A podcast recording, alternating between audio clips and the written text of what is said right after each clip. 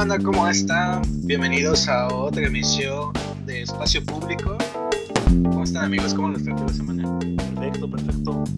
Todo en orden. Tranquilo. Semana Santa.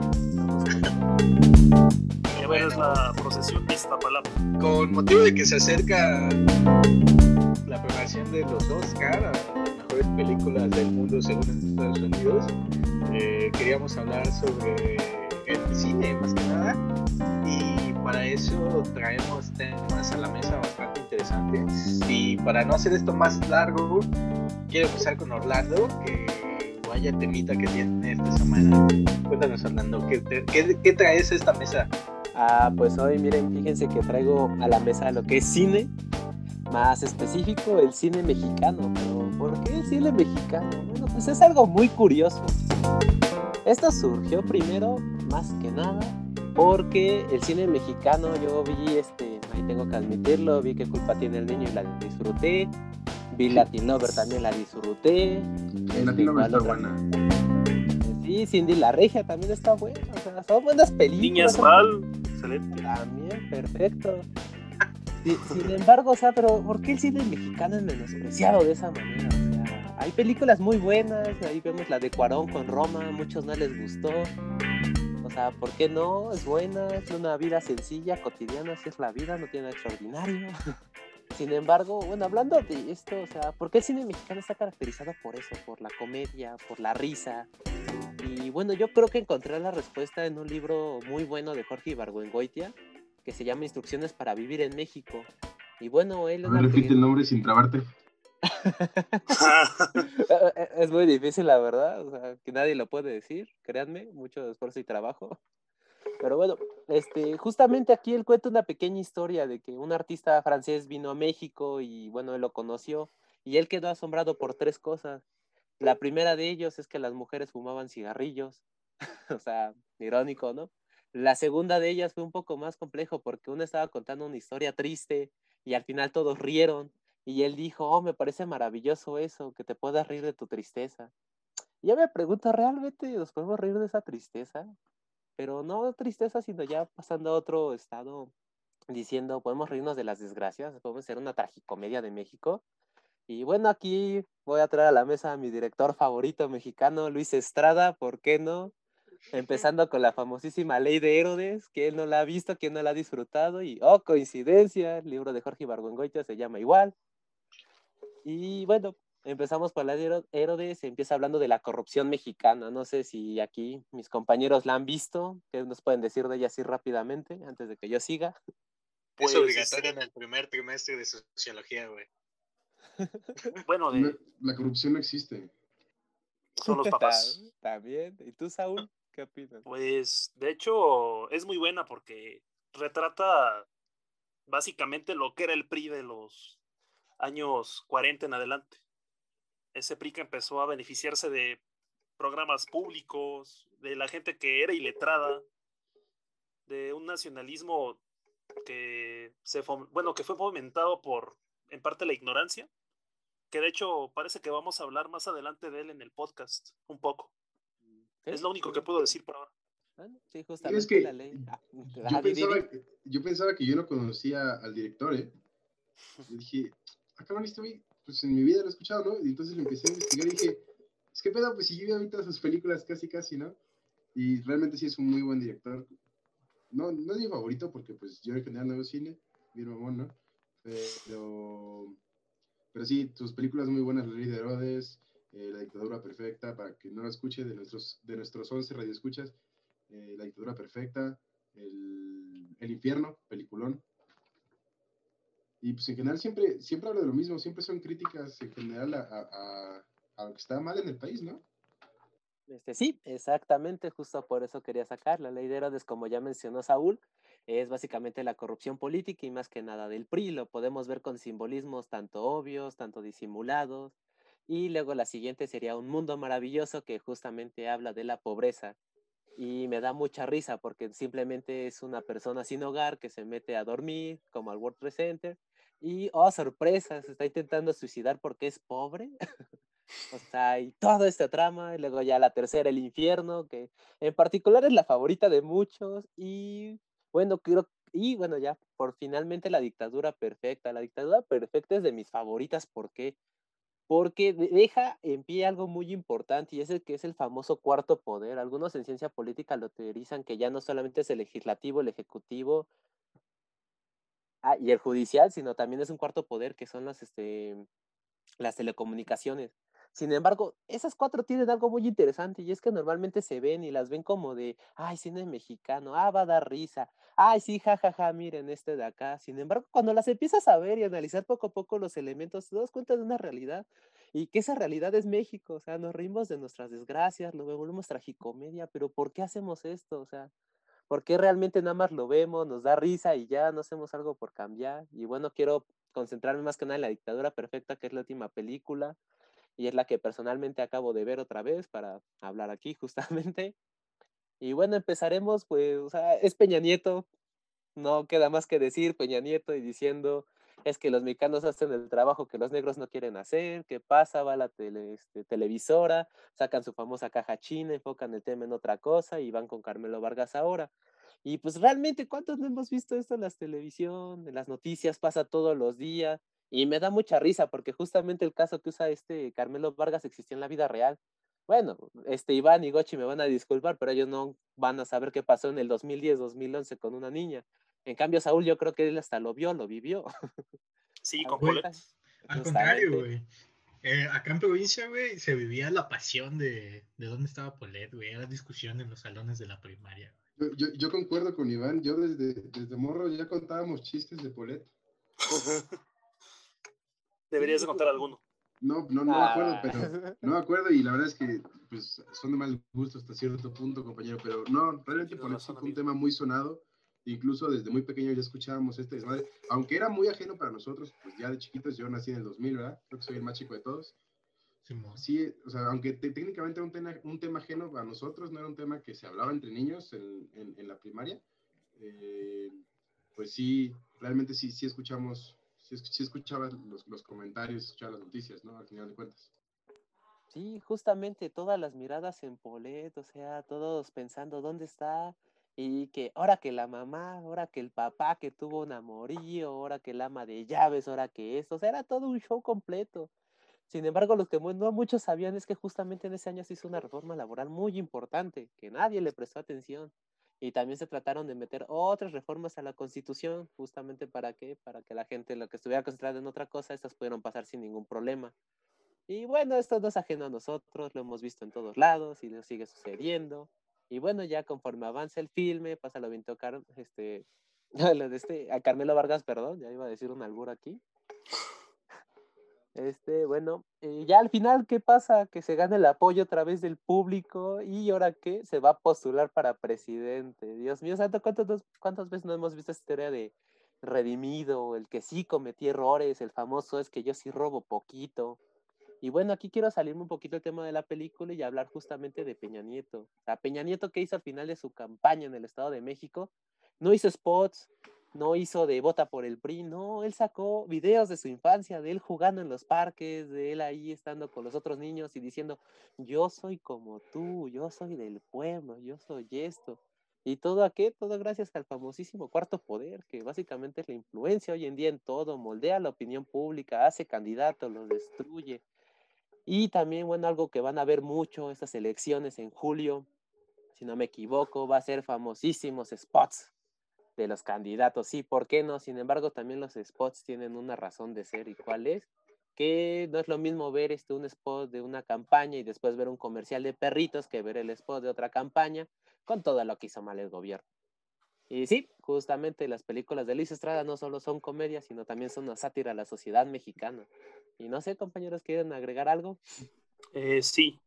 De hecho, ya ves que tocas el personaje de Caramelo Vargas él es el ejemplo de esta evolución del aparato político mexicano, porque se puede intuir que él es pariente del primer Vargas que salió en la ley de Herodes. Me parece que es este, a ver, ¿cómo se, cómo, se, se apellida Vargas, pero no me acuerdo cómo se llama, pero se puede intuir que puede ser su hijo o puede ser su nieto, quien se ha adaptado, cuyo partido, digamos, se ha adaptado a estas este, evoluciones de, de medios de comunicación, de formas de control Y eh, otra cosa muy interesante de Luis Estrada es que retrata mucho la evolución de la vida política en México. Por ejemplo, en la, en la de Un Mundo Maravilloso, es una crítica al PAN. El PAN prometió un cambio, pero la realidad es que no sucedió. De hecho, se agrava la violencia. En el infierno lo podemos ver con una forma muy irónica, como dices. Pero, pues a fin de cuentas, el PAN no, no logró ningún cambio.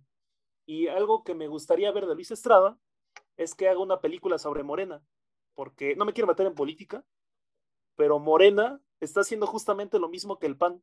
Promete un cambio, promete nuevas reformas para mejorar el sistema político, para mejorar la, digamos, toda la seguridad social, pero en realidad está reproduciendo este sistema.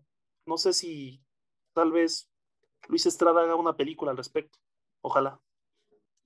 Bueno, pero sí, bueno, como ya vimos, el cine mexicano no solo son comedias románticas de yo encuentro el amor, como qué culpa tiene el niño, que nos muestra un mensaje muy bonito, sino otras que también son satíricas, entre comillas, como nosotros los nobles, con el famoso ¿Qué pasó, príncipe? O similares a Javi Noble, justamente, o a la famosa Barbie. Club de Cuervos, güey. exactamente, o sea, no todas las producciones. también. no todas las producciones mexicanas tienen que dar risa. O sea, también hay películas serias, como ya dije, la de Cuarón de Roma, no es una película de risa. También hay otros directores mexicanos que sinceramente yo desconozco porque tienen una difusión muy pobre aquí. Porque, ¿por qué? Aquí yo creo que ya es el siguiente tema y es porque a veces, ¿por qué la gente prefiere ver películas extranjeras o de directores con apellidos bien raros? O que películas y no sale en la cineteca, yo no la voy a ver. O sea, realmente, ¿por qué debemos menospreciar a la gente por sus gustos? O sea, uno puede disfrutar del cine mexicano y disfrutar películas extranjeras y películas que no debe ver en su vida, o la famosa película que dura como tres semanas y el tráiler es de siete horas. O sea, puedes disfrutar de todo. Sin embargo, aquí también uno hace, pues, ¿qué? Una división, por así decirlo, entre este cine culto, este no es cine de culto. O sea, al final de cuentas es cine. Y no sé, yo creo que aquí nos van a poder hablar mis amigos un poquito más de ello pues de hecho es muy interesante el tema que planteaste desde el inicio del cine mexicano y nos sirve como hilo conductor porque les voy a hacer una pregunta. Eh, entre dos películas, Los Olvidados de Luis Buñuel y ¿qué otra les gusta? Mecánica Nacional, desconozco el director, pero es de la época de las ficheras. ¿Cuál de las dos consideran más seria? ¿Y por qué? Verga, güey, está buena. Yo creo que la ninguna. ¿Por qué consideras? Mecánica Nacional suena más, más pedorrona. No sé, es que el cine de ficheras. Sí, la primera suena más seria y la segunda suena. Que sí, justamente es que el cine de ficheras a mí no me gusta en lo particular. Porque, pues no sé, es que es un cine mezclado. O sea, tanto quieren hacerlo gracioso, pero también mezclan la pornografía un tanto. Y es de, ¿qué onda con esto? O sea, ¿qué estoy viendo?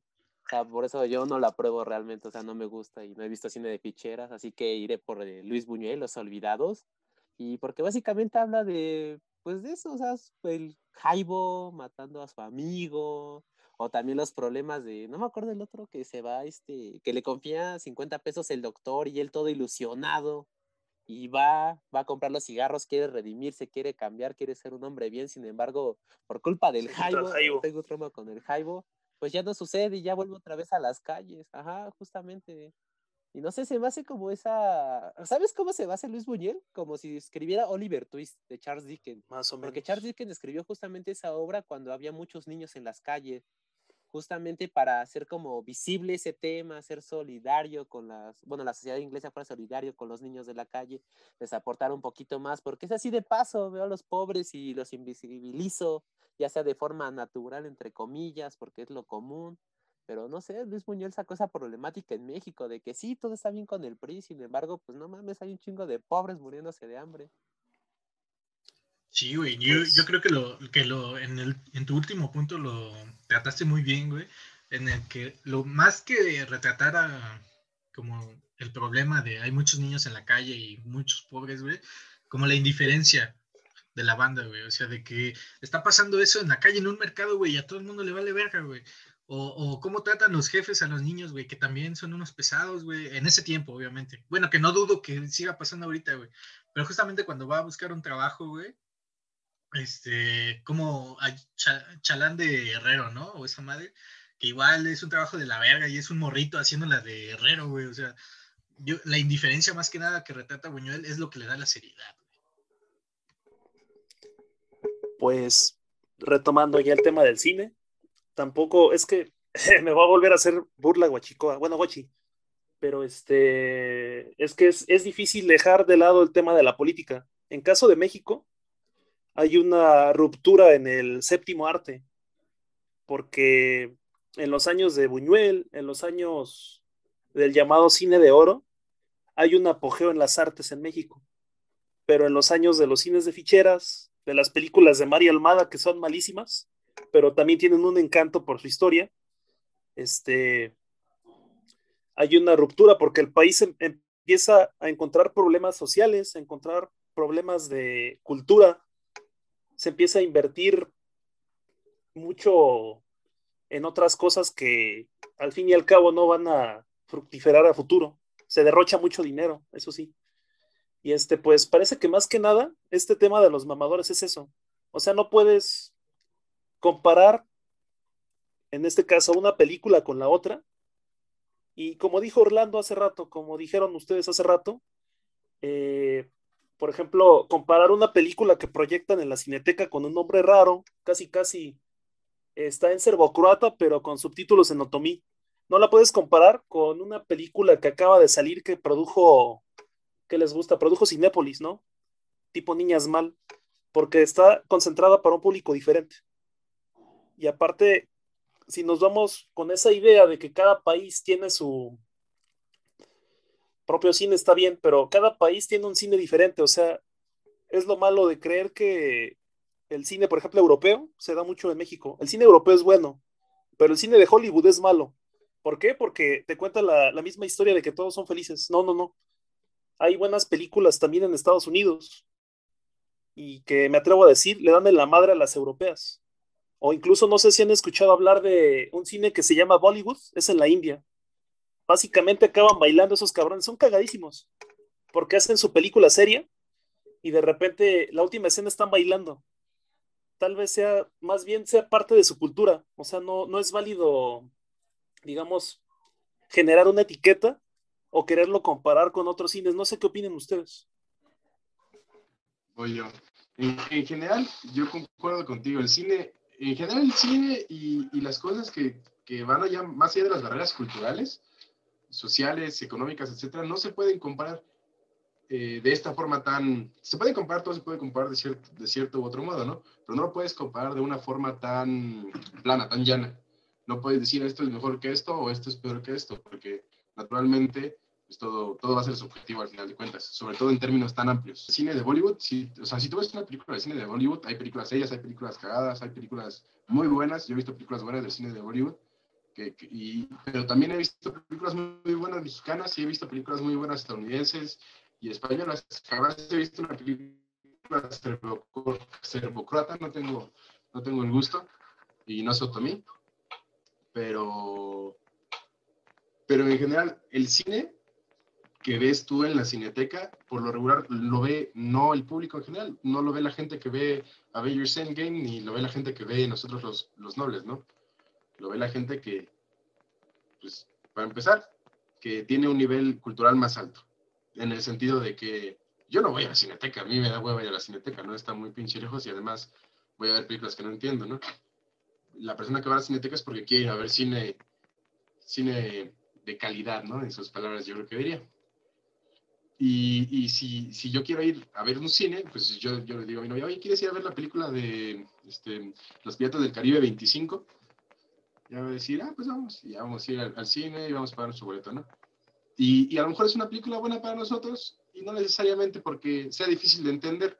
Y este es el punto, que algo sea difícil de entender va a atraer a más personas. Porque, bueno, y a más personas en el sentido de más personas mamadoras, ¿no? Eh, las personas que dicen, ah, yo, es que yo sí lo entendí, ¿no? No sé, nunca han visto Evangelion, nadie lo entiende al final, pero todos dicen que sí lo entendieron. Y, Y en general, las cosas que son difíciles de comprender son una barrera para yo poder decir, yo soy mejor que tú, ¿no? Porque yo sí lo entiendo y tú no lo entiendes, tú eres un pendejo. Entonces, yo creo que el esnovismo en general tiene, tiene que ver con ir en contra de todos, ¿no? Hay esta gente que es muy pinche negativa, de decir, oh, no mames, no, yo, yo no veo eso porque eso es para pobres, ¿no? ¿Quién ve la tele? No. Güey, apagaste tu micrófono, la chingada. No se escuchó lo último. ¿eh? Bueno, pues yo quería decir algo y creo que Saúl lo dijo muy bien. Las películas, hasta eso yo considero que se dan, depende de un contexto y a qué público va dirigida. Las películas de Hollywood yo considero que van un poquito más al cine, obviamente estadounidense, sin embargo tienen que fomentar algo, que es el sueño americano, que básicamente es a través del esfuerzo, del trabajo duro, un tanto de suerte, de echarle gana, pues vas a conseguir lo que quieres, vas a salir adelante. El cine mexicano va de acuerdo a nuestra pues fascinación por la tragicomedia, de reírnos de me pasó a mí, le pasó a alguien le va a pasar a alguien que conozco. Y Bollywood de la India, pues ahí sí no conozco el público, cuál va dirigido, o sea, es totalmente diferente. Y sí, tiene razón Gochi, a veces uno porque dice, ah, no entendí la película, es muy difícil de comprender, ya soy súper cultísimo. Pues no de mi compa Iván no va a estar hablando, él dice que entendió Evangelion, pero yo no le creo, nadie lo hace. Y me da risa porque justamente Evangelion sabe de qué surgió, justamente de cuando el cristianismo empezó a introducirse en Japón, o sea, yo creo que este, el creador de él dijo, a ver, vamos a leer la Biblia. Ah, no, sí está bien fumado, se parece a un anime que estoy leyendo. Vamos a hacerlo igual también, vamos a sacar referencias de aquí. Y pues para nosotros algo así de leer la Biblia, pues no va a ser una, por así decirlo, iluminación para crear un anime con sus referencias. O sea, es algo que vivimos todos los días por nuestra educación católica. Sin embargo, tampoco considero que los contextos determinen la... Bueno, más bien sí lo determinan el contexto, sin embargo, no por ello significa que sea bueno. Por ejemplo, el cine de ficheras que se hizo en México ahorita, actualmente no puedo decir que es bueno, o sea, se creó para un público, un fin específico y punto, es mejor olvidarlo, dejarlo atrás y de, sí, sí, ya te vimos, ya, siguiente. Y, o sea, pues, eso quería decir. Sí, güey, ¿no? Está, yo creo que tocan un punto fundamental que sí, el contexto sí define la película y también hablando de, diferentes tipos de cine y, la mamadez del cine de arte, entre comillas. Bueno, primero me defiendo, no, no le entendí a Evangelion, la neta, ¿no? Y menos a Rebuild Evangelion, güey, esa mamada no entiendo nada, pero justamente quería traer a la discusión, güey, una película que fue bastante criticada, güey, que es bastante criticada y que, este, justamente surge en un contexto en el que Latinoamérica, güey, todos sabemos que ahorita actualmente Latinoamérica está turbulenta, güey. las cosas que pasan en Latinoamérica son de cambio y la chingada y no me quiero meter más porque voy a sonar como el sociólogo mamador, güey, pero sabemos que hay, cambios importantes en Latinoamérica ahorita. Entonces, Michel Franco se atreve a traer una de sus obras maestras, entre comillas, güey, que ganó el León de Oro, güey. O sea, es un premio importante, cabrón y que se llama Nuevo Orden, güey. No sé si ustedes ya la vieron. Muchos no la vieron porque fue cuando entre que sí abrían el cine y que no lo abrían. Yo sí me rifé al cine, güey. Y la vi y salí faroleado, güey. La película me mamó, güey. Dije, ¿qué, qué buena película es esto. Pero ya al meterme al Twitter, vi que todos decían que Michel Franco era un maldito mi rey de mierda, güey. Que había hecho una ova, ova a la a justamente a lo que él llamaba el clasismo a la inversa, ¿no, güey? Entonces, yo centrándome, dije, güey, están pendejos, güey. Hay, hay, que, hay que leer la película, güey. Y este, la volví a ver justamente para este podcast, güey. Y, y ya el análisis que, que, hice sí fue mucho más profundo y sí hay críticas en la película, güey. Pero justamente se habla de un contexto, güey.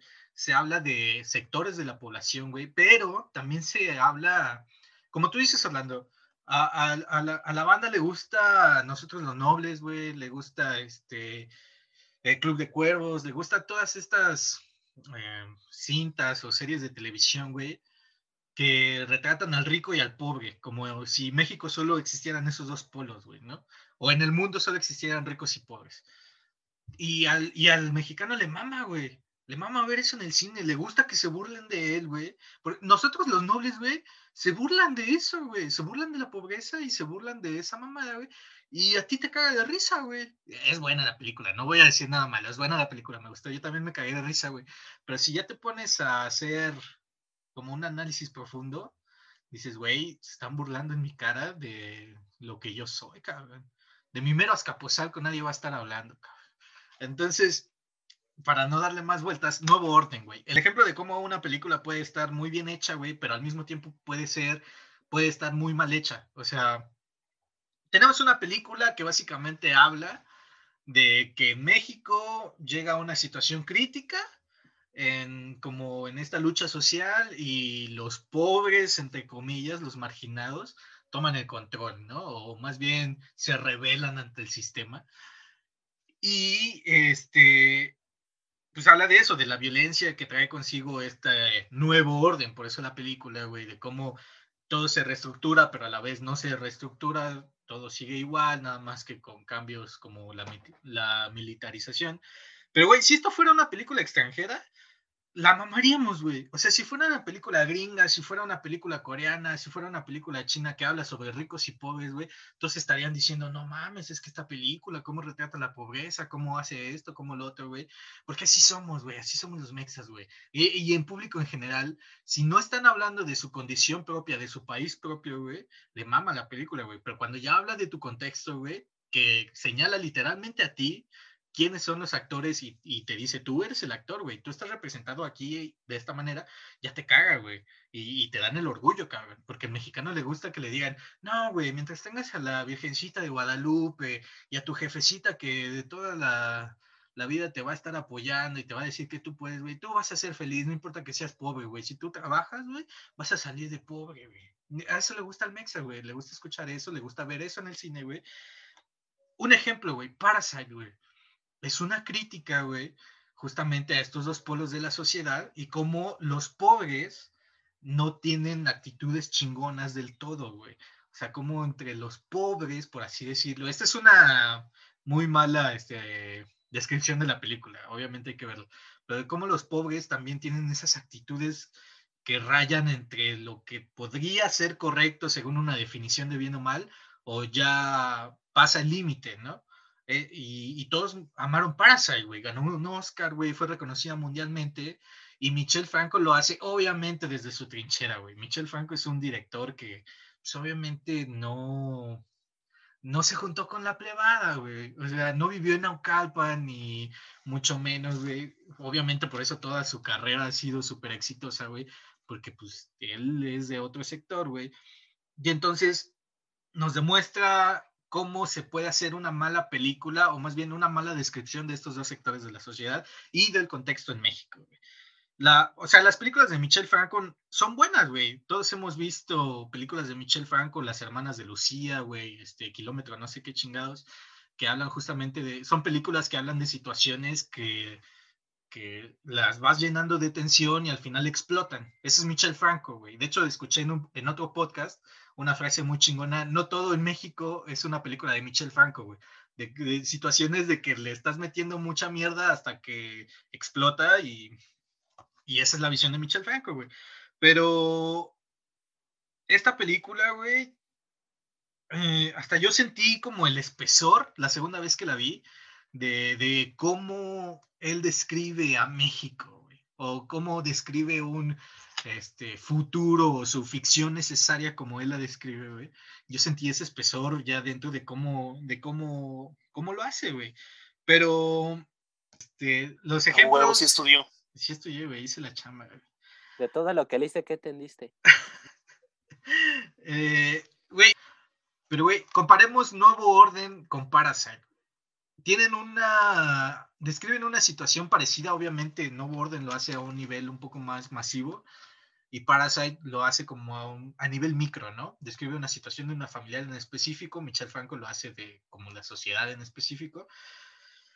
Güey, retratan, yo creo que lo mismo. Eh, mientras, en México, mientras sea comedia, güey, o que resalten el valor de la pobreza y que todo va a estar bien y que no se les critique a ellos, a los pobres, sino se les critique a los políticos, güey, se les critique a los ricos, a los que han este, pisoteado a la clase trabajadora, ¿no? Mientras la crítica sea para ellos, tú estás bien, güey, tú te ríes y aunque te demuestren como el ser más miserable en la televisión, tú te ríes, güey, porque la crítica no va para ti, güey, va para el poderoso, para el rico, güey. Y este, entonces, cuando ya te señalan a ti, como dije hace rato, hay pedo, güey. Entonces, al Mexa no le gusta que le señalen sus malas actitudes, güey. No le gusta que le señalen el, lado negativo de la pobreza, güey, porque justamente hablábamos en el podcast pasado de el problema que es romantizar la pobreza, güey. Entonces, ya lo tienes tan integrado que cuando te dicen, güey, no está chido ser pobre, güey. Ser pobre tiene estas cosas y tiene estas malas este, actitudes, malos valores, como lo quieren llamar, entonces ahí te emputas, güey, porque dices, ¿cómo es posible que este maldito blanco rico me esté diciendo que yo, el pobre, humilde trabajador, este, soy un este, ratero, soy un este, vándalo, soy un lo que sea, ¿no, güey? Aunque lo seas, cabrón. Ese es, ese es como mi conflicto de la película, güey. Porque, bueno, eso ya lo dije. Porque aunque, o sea, miren, sé que ahorita estoy sonando como panista, pero quiero, quiero dejar en, claro que no estoy defendiendo la película. La energía está mal, mal dirigida, güey. Obviamente se nota cierto rechazo hacia los pobres, güey. Obviamente el tinte de la película se nota, hasta te emputa, güey, porque dices, güey, qué pedo, güey. Yo soy pobre y no soy esas mierdas, güey.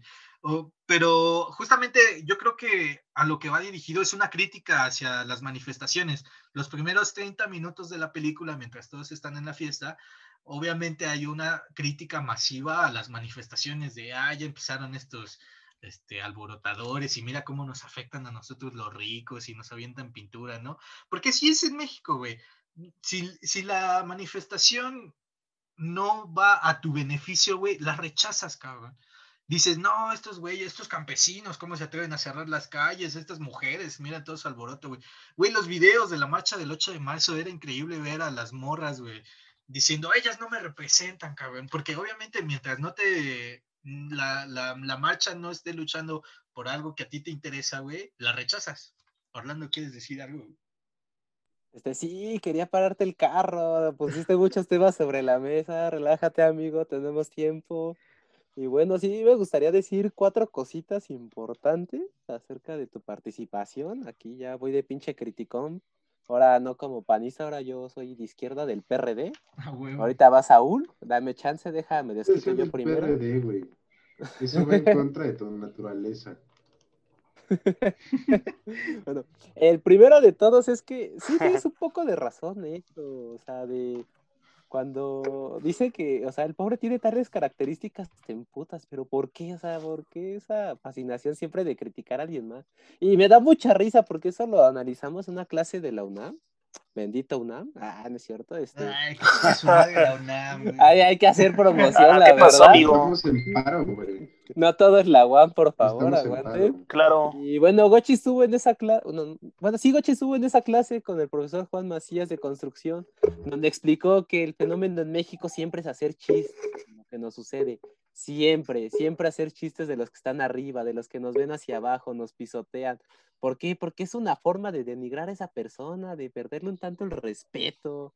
O sea, como de ya no verla como figura de autoridad, sino ya verla como si fuera un igual, un, hay un pelele básicamente, o sea, como que tenemos esa fascinación, ¿sabes? O sea, en lugar de hacer algo respecto, preferimos reírnos para nuestros adentros nada más, con chistes, por ejemplo, los famosísimos chistes de Peña Nieto, de, mira, Pepito ven un avión y está el Papa y Donald Trump y todos avientan con paracaídas y Peña Nieto dice, bueno, queda uno, ¿qué hacemos, Pepito?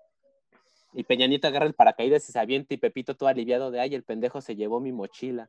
O sea, nada más hacemos esa, clase de chistes, pero ¿por qué? Pues hasta eso el profesor nos dijo, tanto puede ser por miedo o también porque nos gusta básicamente pues la, mala vida, entre comillas, no sé cómo plantear ese punto.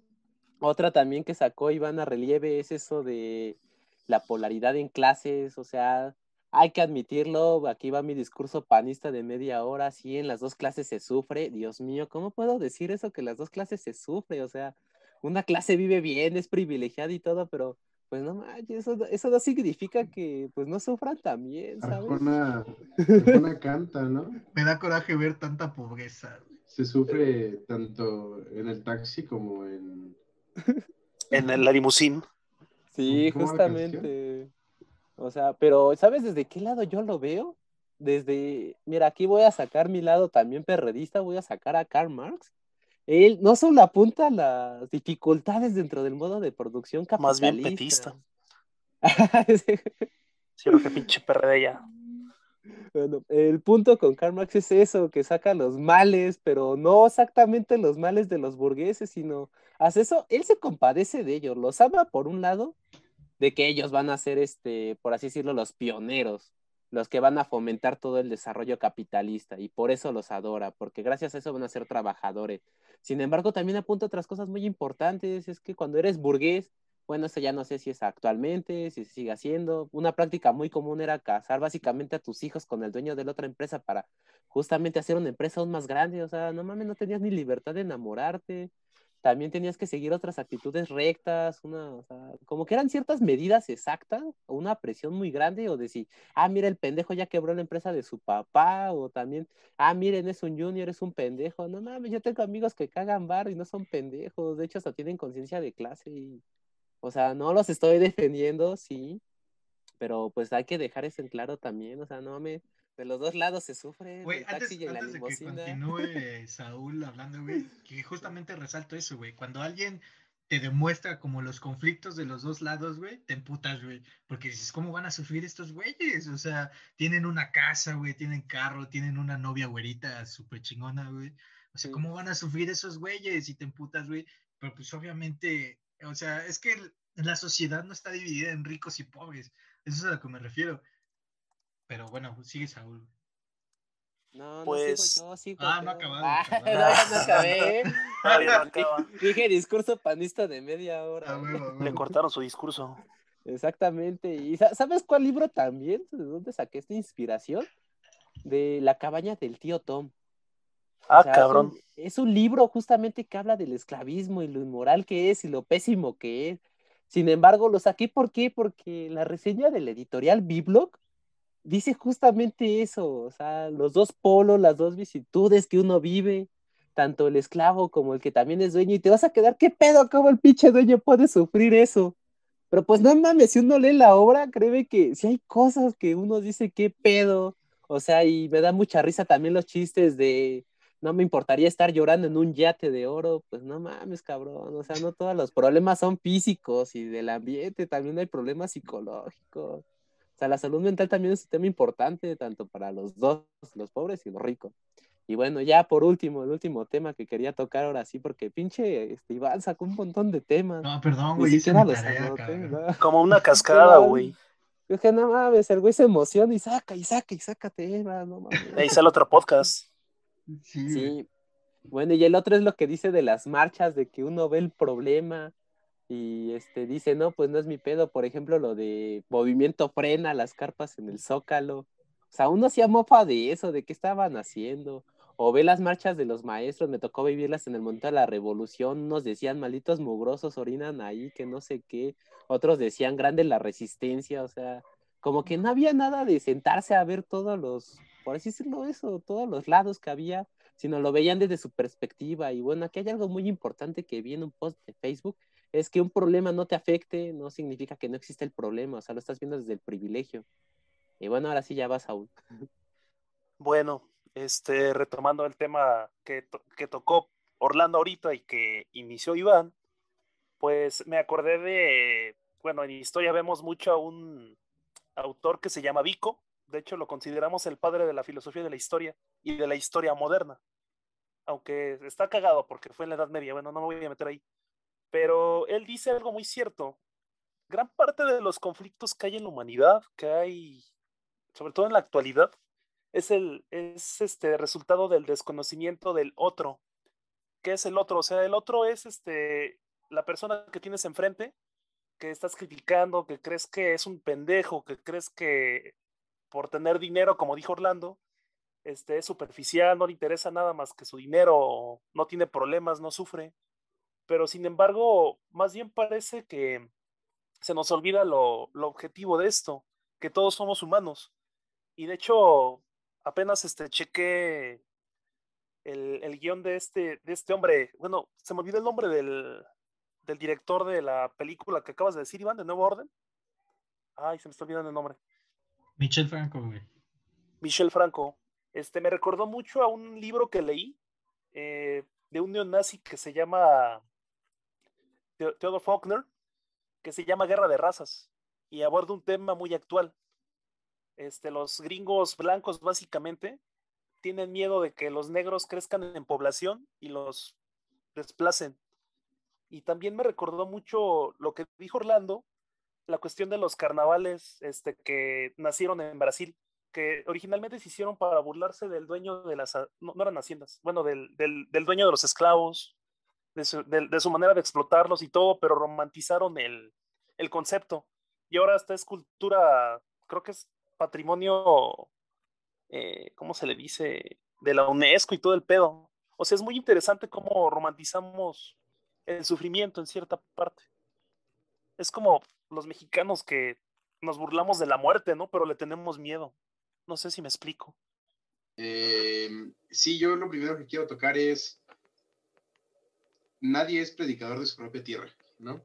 Lo que decías de que, de que los mexicanos les caga a los mexicanos y todo lo de fuera viene bien, pero, ¿has visto el tráiler de esa película, güey? O sea, ¿viste el tráiler? La neta, es que ves el tráiler y dices como que aquí hay algo raro, ¿no? Porque, curiosamente, todos los personajes que el tráiler, de cierto modo, podría plantear como buenos, pues como que tienen un tono de piel un poquito claro, ¿no?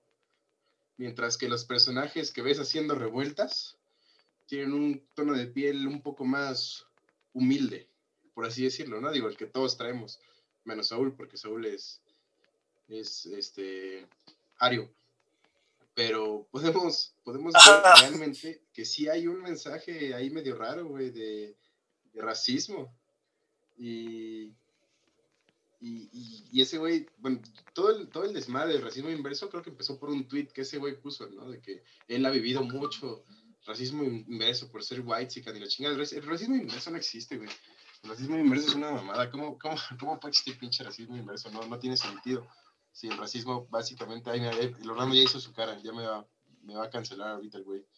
No, es que Eh, sí tienes no, razón, el racismo inverso yo no existe. güey, El racismo inverso no. E- Ese güey es, es blanco y privilegiado y al final de cuentas, pues como tú dices, por eso tiene una carrerota, porque obviamente ahí hay una palanca muy, muy potente, ¿no? Y, y retomando lo que dijo Orlando, o sea, ¿por qué los mexicanos no los conocemos? ¿Por qué los mexicanos no van a Cannes? ¿Por qué los mexicanos no ganan, no, ganan premios en, el extranjero? Que siempre, siempre hay una película mexicana en el extranjero, eso sí hay que decirlo. Siempre hay una película mexicana en, los premios de Cannes, siempre hay una película mexicana en- en la visión del mundo, pero por alguna razón las películas mexicanas no se ven en México, ¿no? ¿Cuándo fue la última vez que viste una película mexicana que fuera de consumo, obviamente de consumo para consumo internacional, no para consumo mexicano? Porque Cindy la Regia no lo ven en Estados Unidos, o bueno, a lo mejor en Estados Unidos sí, pero no la ven en Europa, ¿no? Güey, ahí te voy a, Y- ahí te voy a interrumpir, güey. Y Ya no estoy aquí, por ejemplo. ¿Por qué? ¿Por qué? Ajá, ya no estoy aquí, güey. Y como nosotros somos un grupo de mamadores que obviamente vio esas películas, güey, ya no estoy aquí, es un ejemplo. Ese es un poco más comercial, güey. Pero por ejemplo, ustedes no han visto Véndeme un revólver, güey. Han visto Véndeme un revólver, güey. Y a la audiencia que nos está escuchando, busquen Véndeme un revólver. Es una Nadie película media. Vuelta, güey. Güey, es una película que Ah. justamente habla de una situación como de realismo mágico, de, de la historia de, de un futuro en el que el narco tomó ya el poder de, de- del país, güey, y se llevó a todas las morras, y un papá adicto al crico, güey, está protegiendo a su morrita para que no se la lleven, güey, y entonces una serie de sucesos pasa que es justamente realismo mágico, como lo describía el famoso autor que todos sabemos, y, este, y es una aventura como distópica mexicana y está hecha justamente para consumo internacional, pero a la vez, pues no estaría mal verla nosotros, güey. No, ma, ¿tu película se hizo antes de la diversión, güey, que- o después? No, no es cierto, amigo. Este, pues sí estaría bien ver esas películas, sin embargo, por ejemplo, yo no conocía esa película en mi vida, había escuchado de ella. Exactamente. güey. Yo creí que era porno, güey, cuando la dijiste. Este Ya, pendejo, cabrón. no. Amo, güey. Este Ya me la estoy jalando por si acaso, güey. Ah, no, Este, güey, este no pendejo. no. La cagas, cabrón. Pero Bueno, no, güey, pero es un Todos podcast para niños. Antes de que sigan, ya sea- de- Ah, perdón. de Saúl. Así es, mi estimado. Pinche Güey, guachi va como tres Sí, atrás, güey. voy, voy- a interrumpir al Gochi tantito, güey, porque ya sé a dónde va. Y sí, güey, es que todavía no acabo, güey. O sea, sí, tienen razón. Ahorita soné muy panista, güey, muy defensor de, de Michelle Franco. No, no, no, güey. La película se nota que es la visión de un mi rey, güey, que no sabe cómo está el pedo, güey. El simple hecho de decir, ay, qué desmadre hay en Naucalpan, güey. Y, y retoma Naucalpan y es, un, es como un conjunto de vecindades donde solo hay gente morena, pobre y viejitos, güey. Entonces, No, Obviamente, güey, se ve que es la visión de alguien que, que no sabe cómo está el pedo y justamente es a lo que iba ya después, güey. El mal manejo de, de, o más bien, la energía está tan mal dirigida en la película que se pierde la crítica real o como le gustaría a Luis Estrada, güey, porque es, es una película como al estilo Luis Estrada, pero hecha de una manera diferente, güey, en donde la crítica va al compadrazgo político, güey, a la cómo son mal manejadas las Fuerzas Armadas, güey, a, a, qué pasaría si en México tomara el control armado, güey. Siento que en, en papel, esa era la crítica principal, güey. El, el, origen de la película era esa, hablar del tema político, hablar del tema militar y todas las pendejadas. Pero, güey, tú que, tú que estás más metido en ese tema, obviamente sabes los desmadres que ha hecho la milicia mexicana, güey. Eh, lo que pasó en Atenco Puta. con la Policía Federal, güey. Eh, la banda también, criticar a la película y decir que, que, que, la banda pobre, marginada, o nosotros los que trabajamos y todos, no tiene actitudes los de piel. malas, güey. Los de piel morena no tenemos actitudes malas y somos los que llevamos al país. Es también ser hipócrita, güey. Salir y decir que que tú, esa visión es mala, güey, que, que, las manifestaciones y todo. Obviamente la película necesita, si va a tratar temas tan complejos, necesita un análisis más profundo, güey. No puedes tocar un análisis, no puedes hablar de, de, las marchas, no puedes hablar de los pobres, no puedes hablar del clasismo, güey, con un análisis tan escueto, güey. Porque eso es, lo, trata la película como si fuera cualquier cosa, güey. Cuando México tiene un pasado, güey. Y no tiene un pasado, está pasando cosas sociales actualmente, güey. Y no puedes llegar y hacer una película al chingadazo. Obviamente la amaron la crítica extranjera, güey.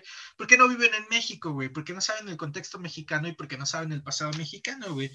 Entonces, eh, güey, ¿qué hace la banda cuando ¿Qué hace la banda? Lo, lo, primero que hace la banda cuando se vuelca un camión, güey. ¿qué, ¿Qué, va a hacer? ¿Ayudar al chofer y ver si está bien, cabrón? No, güey. Se chinga las chelas. Se, se chinga toda la mercancía, cabrón.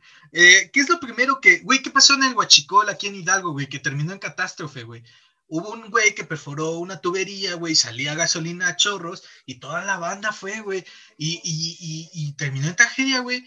Ese es un tema más denso. Obviamente estoy haciendo el mismo error que está haciendo Michelle Franco al hablar de la película, porque este es un análisis muy escueto y todo, que en ese hay muchos factores más involucrados, pero, cabrón, es como muy doble moral decir, no, la, la, visión de Michel Franco está mal, porque obviamente en México hay muchas visiones, cabrón, y para hablar de un tema en específico necesitas un análisis mucho más profundo, no puedes tratarlo como tal, güey. O sea, hay muchas cosas que, que hay, hay errores en la película, sí. Michel Franco hizo mala dirección de la película, sí, güey. Eh, hay clasismo dentro de la película al representar a los personajes, obviamente, güey. Pero yo creo que también nos da como la entrada a que también se puede hacer un análisis de la sociedad en general en México, güey. No solo hacer chistes a alguien que está arriba, hacer chistes a los ricos. No, a ver, de este lado también hay mierda, güey. Y podemos hablar de ella sin que te ofendas, cabrón. Ya, güey, ya. Ah, ya. Bueno, este, pues sí, tiene mucha razón, Iván. Porque, o sea, estuvo interesante su propuesta, la verdad. O sea, dejó un tema sobre la mesa, como la dirigió, fue pésima. Pero realmente, ¿sabes qué otra cosa fue pésima? La Liga de la Justicia, cabrón. Chica, o sea, la, tu la, no, no, la del, la del 2000, Pinche Snyder está pendejo, espera, no, la del 2017, güey, Ah, se demuestra bueno. cómo no hacer una película. Pero la de Zack. Snyder, güey, o sea, güey, cambia el director, cambia la fórmula, cómo está dirigida esa energía. Papá, Güey, ¿sabes qué vamos Eso, a hacer con Nuevo Orden, güey? Vamos a poner a Luis Estrada a dirigir Nuevo Orden, güey. güey, Va, Si va a durar Estrada- cinco horas, güey, no y va a ser un éxito, cabrón. güey, si Luis Estrada Con mucha comedia, Nuevo mijo. Orden, cabrón, No mames, güey. Va a estar Damián Alcázar, güey. Va a ser una pinche sátira, güey. Va a ser como Jorge Ibargüengoitia, güey. Pero en director, güey. O sea, Y va a tratar del PRI y del narco, güey. O sea, va a Güey. quitar todo y va a tratar del PRI. narco. mijo. Sería perfecto, o sea, es claramente cómo, o sea, ese güey fue un ejemplo de cómo no hacer las cosas, cómo dejar un tema, pero cagarla al hacer ese tema, cagar tu tesis ahí, güey, y cómo otro güey puede venir a mejorarla, o sea, no mames. Pero bueno, los streamings hoy en día, o sea, cómo han evolucionado estas plataformas, no sé, Gochi, ¿nos quieres hablar de ello? Sí, justamente, justamente era mi tema. Creo que ya mi audio está funcionando a tiempo. Ojalá sea así. Eh, en general, le tenemos que recordar dó- dónde chingado nació el pinche streaming, ¿no? ¿Qué es el streaming y por qué le decimos streaming si no somos white chickens? Como, como cierto, como cierto, como cierto director, ¿no? Que acabamos de hablar. Pues se llama streaming básicamente porque no hay una palabra más sencilla para escribirlo en español, que es básicamente abre la llave, viene el video, ¿no? El streaming nace con la banda ancha. La banda ancha de internet es lo que permite que el streaming nazca. ¿Por qué? Porque necesitas irlo descargando el video mientras vas, vas viéndolo, ¿no? Pero esto permitió pues, una evolución muy cabrona en la, en la forma en la que consumimos los multimedios, ¿no? En, en específico ahorita las películas. Porque pues todos tenemos por lo menos cuenta en Netflix, Amazon Prime, HBO Video, lo que sea. O por lo menos vemos YouTube, ¿no? Y, o Cuevana. Todos, todos son el mismo sistema streaming. Hasta Cuevanita. Entonces, pues está muy interesante pensar que pues es una forma en la que tenemos en la punta de nuestros dedos cualquier película y cualquier serie. Y si no está en algún lugar, pues siempre la podemos buscar en pedropolis.com o en buenaspelis.com. Y, y la verdad es que es una evolución muy cabrona. No, no se había visto antes el poder acceder tan fácilmente a los medios, ya sea de forma legal o ilegal, ¿no? Como dice, como dice Iván, a lo mejor pagaste tus 60 pesitos para ver eh, la, la nueva versión de la Superliga de la Justicia, pero a lo mejor pagaste los 600 varos o a lo mejor pues no pagaste ni madres, ¿no? Y la viste en la cuenta de tu vecino. Grabada del cine. Grabada del cine, claro que sí. Esa es la buena. Y pues antes para, para ver una película tenías que ir al blockbuster, tenías que, tenías que ir al tianguis por tu película, ¿no? Y ahora ni siquiera necesito salir de mi casa, puedo poner mis datos bancarios, taca, taca, taca, taca, pago un mes de Netflix, pum, me veo las primeras cinco temporadas de One Piece. Y, y la neta, está muy chido. La evolución que hemos tenido en general con los multimedios está muy padre. Tenemos al alcance de nuestras manos, en la punta de nuestros dedos, eh, cualquier, cualquier cosa que busquemos, ya sea desde cursos en línea de cómo eh, tejer hasta el análisis del final de Evangelion para que Iván la entienda. ¿no? No sé qué opinan ustedes de, no sé qué opinan ustedes de esta evolución. El video explicación de Evangelion y este, este Final Iván tomando explicado de la nota, Liga ¿no? de la Ahí, Justicia, Final explicado. Chale. No, pero ti- tiene mucha razón Gochi, o sea, el streaming, plataformas Netflix, Prime Video, HBO, bueno, esas después, pero principalmente Netflix, tuvo una idea muy buena, o sea, aquí mi mente de tiburón, o sea, está diciendo eso, o sea, fue una idea muy buena, se supo aprovechar, llevó básicamente a todas las personas en su casa la película que querían de un clic, y eso también, ¿sabes? Ha fomentado mucho el cine. Pero ¿cuál cine? El cine que realmente es rechazado en los grandes estudios. O sea, por ejemplo, la producción de Aquí estoy, creo que se llama la de Cholo que bailaba cumbia, algo así, no sé de Simón. qué va la película. Ya no estoy aquí. Sí, ya no, Ya estoy no estoy aquí. aquí. O sea, imagínate, esa película jamás hubiera sido aprobada en Hollywood, tampoco aquí hubiera sido aprobada. Sin embargo, Netflix dijo, órale, va, yo la grabo, yo la hago. O creo que se fue idea de ellos. O sea, como que películas así de directores que no tienen mucho renombre, pues pueden mostrar su trabajo realmente ahí. O sea, es como abrirles la puerta a un poco más de cine. Sí, está interesante, güey, porque justamente Ah, nos da, pedo, dale, dale. nos da la oportunidad de ver películas que no hubieran sido exhibidas o que solo tenían dos horarios, güey. Y si uno trabaja o va a la universidad, no va a ir a las 9 de la noche a ver chicuarotes, güey. No, pero ya la tienes en Netflix, cabrón. Porque ¿quién va a la cineteca, güey? Solo los güeyes de filosofía de la UNAM. Uy, pues y- perdón. Y, y el Saúl, güey. Entonces. Y esa- los intelectuales de UDAP y Saúl. y Saúl. ya no mames, casi casi le dijiste. Me voy a comer las palomitas del suelo, güey. Pero eso, Sí. eso era secreto. güey. No, güey, pero ¿quién tiene oportunidad de ir a la cineteca, güey? Yo que soy de provincia, güey, si quiero ver una película que solo está exhibida en la cineteca, güey, ¿cuándo perras madres voy a ir a la cineteca, güey? Mi novia me llevó de cumpleaños a ver Raw, la película de caníbales, no sé si se acuerdan, güey. A la cineteca de cumpleaños, güey. Así se vive en la, en, en- acá en provincia, güey, ir a la cineteca de cumpleaños, güey. Entonces, todas estas películas, cabrón, aunque se caga de risa el Orlando, sí pasó, güey. Ya después fuimos ya no en cumpleaños, güey, ya que estábamos estudiando en la Ciudad de México, ya pudimos ir como una cita, cabrón. Pero, este, justamente estas películas que nadie veía, güey, y que nadie se atrevía a distribuir, yo creo que el streaming es una buena oportunidad para, para darles chance, güey. Pues, de hecho, se me ocurrió una problemática con esto y ya está sucediendo. Ya aparecieron tantos streaming que se está volviendo como lo que era Blockbuster o lo que era tener que esperarte para ver una película en el cine y no tenerla disponible en la plataforma. ¿Por qué? Porque, de hecho, Gochi lo acaba de decir hace rato. Cada distribuidora va a empezar a tener su streaming. Netflix, no sé si se acuerdan, el catálogo que tenía era muy bueno. Tenía producciones de Disney, producciones de HBO, de qué les gusta de Animal Planet. Y no, ahora resulta que Fox, que Disney, que HBO, que creo que así se dice, sacaron sus streaming. Y pues eso va a generar muchos problemas a futuro. Porque no sé ustedes, pero a mí me, me duele el codo tener que andarme costeando Prime y Netflix a la vez, porque no puedo encontrar series o películas en el mismo, en la misma plataforma, vaya. Sí, ese es un pedo también con los conflictos de intereses. O sea, al menos cuando Netflix inició, pues tenía de todo, o sea, pero ya cuando, conforme todos sacaron sus streamings, pues dijeron, no, pues no vas a aprovecharte, vas a sacar dinero de mi película, mejor lo hago yo. Y sí, o sea, pagar tantas plataformas sí llega a ser un gasto importante. Pues por eso fue un éxito Netflix, ¿no, güey? Tenía todo el catálogo en un solo lugar, güey. Pues sí, o sea, como dice Saúl, veías Disney, veías películas raras, veías de todo un poco y empezaron a sacar poco a poco películas. Pero hasta eso Netflix hubo renovar, renovarse, ¿sabes? Porque ya no son películas que ya están producidas o ya fueron hechas, sino está sacando su propio contenido. Y por ejemplo, creo, ahí sí, no sé, a todos los chicos que me enamoré, o sea, no mames, creo que eso sí le hizo Netflix. O sea, es un gran libro de Jenny Han, una comedia romántica ahí bien hermosa, me encantó. Y pues no mames, o sea, está dando oportunidad, saca su propio está, está buena la película, la verdad. Yo la vi con mi novia. Creo que vi las primeras dos y que ya estamos planeando para ver la tercera. Y la verdad es que es una película buena, ¿eh? Yo sí me ah, chingué las tres, güey. Yo sí me chingué las tres. Es que son, son buenísimas. O sea, y te digo, se está sacando su propio contenido. Hasta eso no necesita de otras películas para sobrevivir, entre comillas, sino también ella misma dice, bueno, ya no las tengo, órale, voy a hacer mis propias películas. En general, la verdad es que la evolución de, del streaming es, es, está cabrona. Las películas originales de Netflix, las series originales de Netflix o las películas que tú puedes encontrar en, o sea, puedes encontrar películas buenísimas en, en cualquier plataforma. Es cuestión de rascarle, ¿no? Pero pues como dice, pues sí está cabrón que de repente ya todos quieran sumarse al tren y pues en Blockbuster encontrabas todo, pero en Disney Plus nomás encuentras puro Disney, ¿no?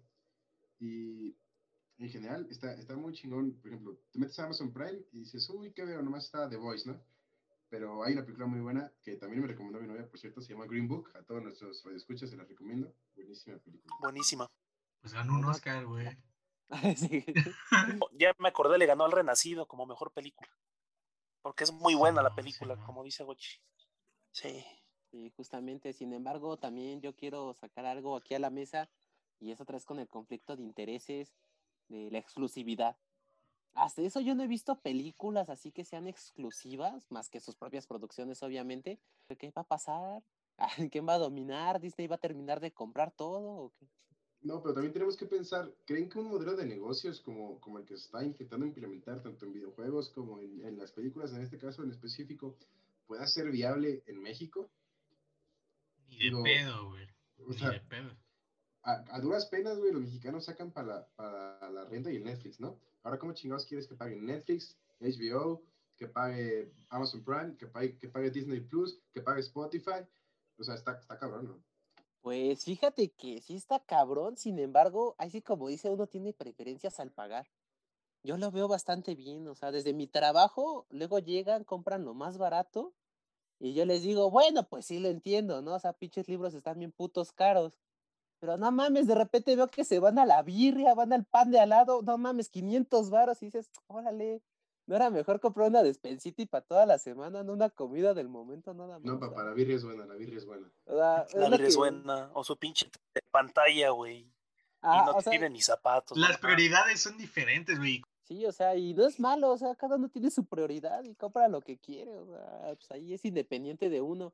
Es muy importante también recalcar que el mexicano promedio no tiene una educación económica, pues, pues en general no tiene una educación económica, ¿no? ¿Cuántos, cuántos de ustedes conocen que no tienen educación económica? Pido- Ya promociona a Robert Kiyosaki, culero. Güey, pero ¿de qué te sirve Saca educación? la piramidal, mijo. Güey, ¿de qué te sirve? ¿De qué te sirve una educación económica si, si no tienes varo, güey? No, O sea, mira, No mejor, mames. yo, mejor yo voy a decir algo más interesante que lo de ve- Vete al punto más extremista que se crea un nuevo Blim, güey, pero un Blim dirigido por Luis Estrada, güey. Güey, lo El- el- pago, el- que vale espera, 500 espera, varos, espera. güey. Espera, güey, no, no, un Blim Pinches dirigido Luis documentales de Estrada, proceso, güey, no, No mames. por el de, ajá, no, no, pero, pero no por el de Nuevo Orden, güey, sino Luis Estrada. Pero, güey, no mames, imagínate que ahora el streaming, güey, sea para adoctrinar personas. O Ah, sea, básicamente una plataforma dirigida a un público en específico, en este caso el mexicano, güey, pero con producciones para que nuestra opinión vaya hacia un lado, o sea, como que con mensajes subliminales, no sé. Ya, ya me voy al extremo, güey. O sea, Llevaste sí ya pasa- 1984 a un nuevo nivel, güey.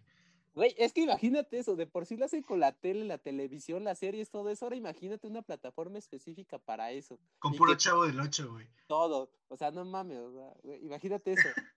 Lo que ustedes no saben es que Bukerey ya sacó su, su plataforma de Plataforma. streaming en la, que, en la que todas las películas son él de héroe. Nada más photoshopearon su cara encima de Superman. Ay, no mames. Ay, a huevo. La- la- el, el podcast pasado estuvimos hablando de Bukele y por qué está muy buen presidente. ¿verdad? Vayan, vayan a, vayan a, vayan a- Claro. vayan a escuchar. Vayan a Vayan a escuchar nuestro primer episodio, porque ya hablamos de ese Pero, cabrón. Pero ya me imagino esa historia, güey. Bukele era un niño que vivía bien contento y de repente su tío Mufasa mató a su papá y Bukele huyó. Y acabó con el Güey, Mara Salvatrucha para tomar el trono, güey. Exactamente, güey, no mames. Cine de calidad, papá. Nayib Bukele, si nos estás escuchando, pues échanos un call. Vamos a hacer esto realidad. Sí, pero No, perdón por, perdón por cortarte tu inspiración, güey. Solo que ya, ya es- pasamos nuestro límite de grabación, güey. Este, si no, este podcast va a durar dos horas a la verga, güey. Entonces. Ya nadie nos va a este, ver, güey. No, pero es un buen tema, güey. escuchar, pendejo. Eh, eh, Ay, güey, ¿cómo que ver? No, sí, vamos a estar en YouTube. Este va a ser nuestro Perdón, güey, en no YouTube, güey. Eh, Este va, no yo mames, le también. estoy sacando los mocos. No mames. No Güey, me ah, Güey, yo les dije que iba a salir en YouTube. ¿Cómo, cómo quieren que comamos, güey? Eh, Spotify no paga, güey. Para, El que sigue, ¿sabes? papá, el que sigue, papá. Güey, ¿sabes qué, qué tenemos que hacer para que Spotify nos pague, güey? Tenemos que dar metemos 600 OnlyFans, mejor. varos, güey. O sea, tenemos que dar 600 varos para que Spotify nos pague por vista, güey. Y meter cuatro no personas más, güey, y ya seguir así. es una estafa piramidal. Spotify es piramidal. Eh, es realidad, güey. Sí. Entonces, eh, lo- entonces, vamos a tomar esto aquí, en parte porque Estoy ya estoy medio mareado, güey. Huevo. Entonces, Sí, no, ya también tengo que pistear, güey. ya. Sí, güey, ya, ya me está pegando muy cabrón y pronto voy a empezar a balbucear. Entonces, este, pues, eh, esta es la emisión de hoy, el segundo capítulo de Espacio Público. Espero que les haya gustado. Ya saben, cuántos güeyes mamadores que hablan sobre los temas que ellos consideran importantes, como dijo Orlando, desde su privilegio. O sea, todos tenemos nuestras condiciones materiales de ¿Cómo quieres que existencia veamos desde otra- definen. Perspectiva, güey. Nomás tengo mi perspectiva. Pues sí, güey, pero justamente eso es lo que decía de Nuevo Orden. ¿Cómo quiere que Michelle Franco hable de la pobreza, güey? Si ella, si él, si ese güey la vio desde fuera, güey. No Pero mames, bueno. ese, ese güey es el de no soy machista, pero. Ah, no, o sea, eso es un puto chiste, güey. o No sea, soy no, homofóbico, pero me caga que los travestis Uy, pues, vengan perdón. aquí. Güey, es, Güey, exacta- eso es nuevo orden, güey. No soy pobre, pero. Pero exactamente. Tomada, ah, no mames, güey. Exactamente, güey. Yo nunca la defendí, güey. Les dije que iba a sonar panista, güey, pero la película está mal dirigida, güey. Pero bueno, ya, ya vamos a acabar aquí.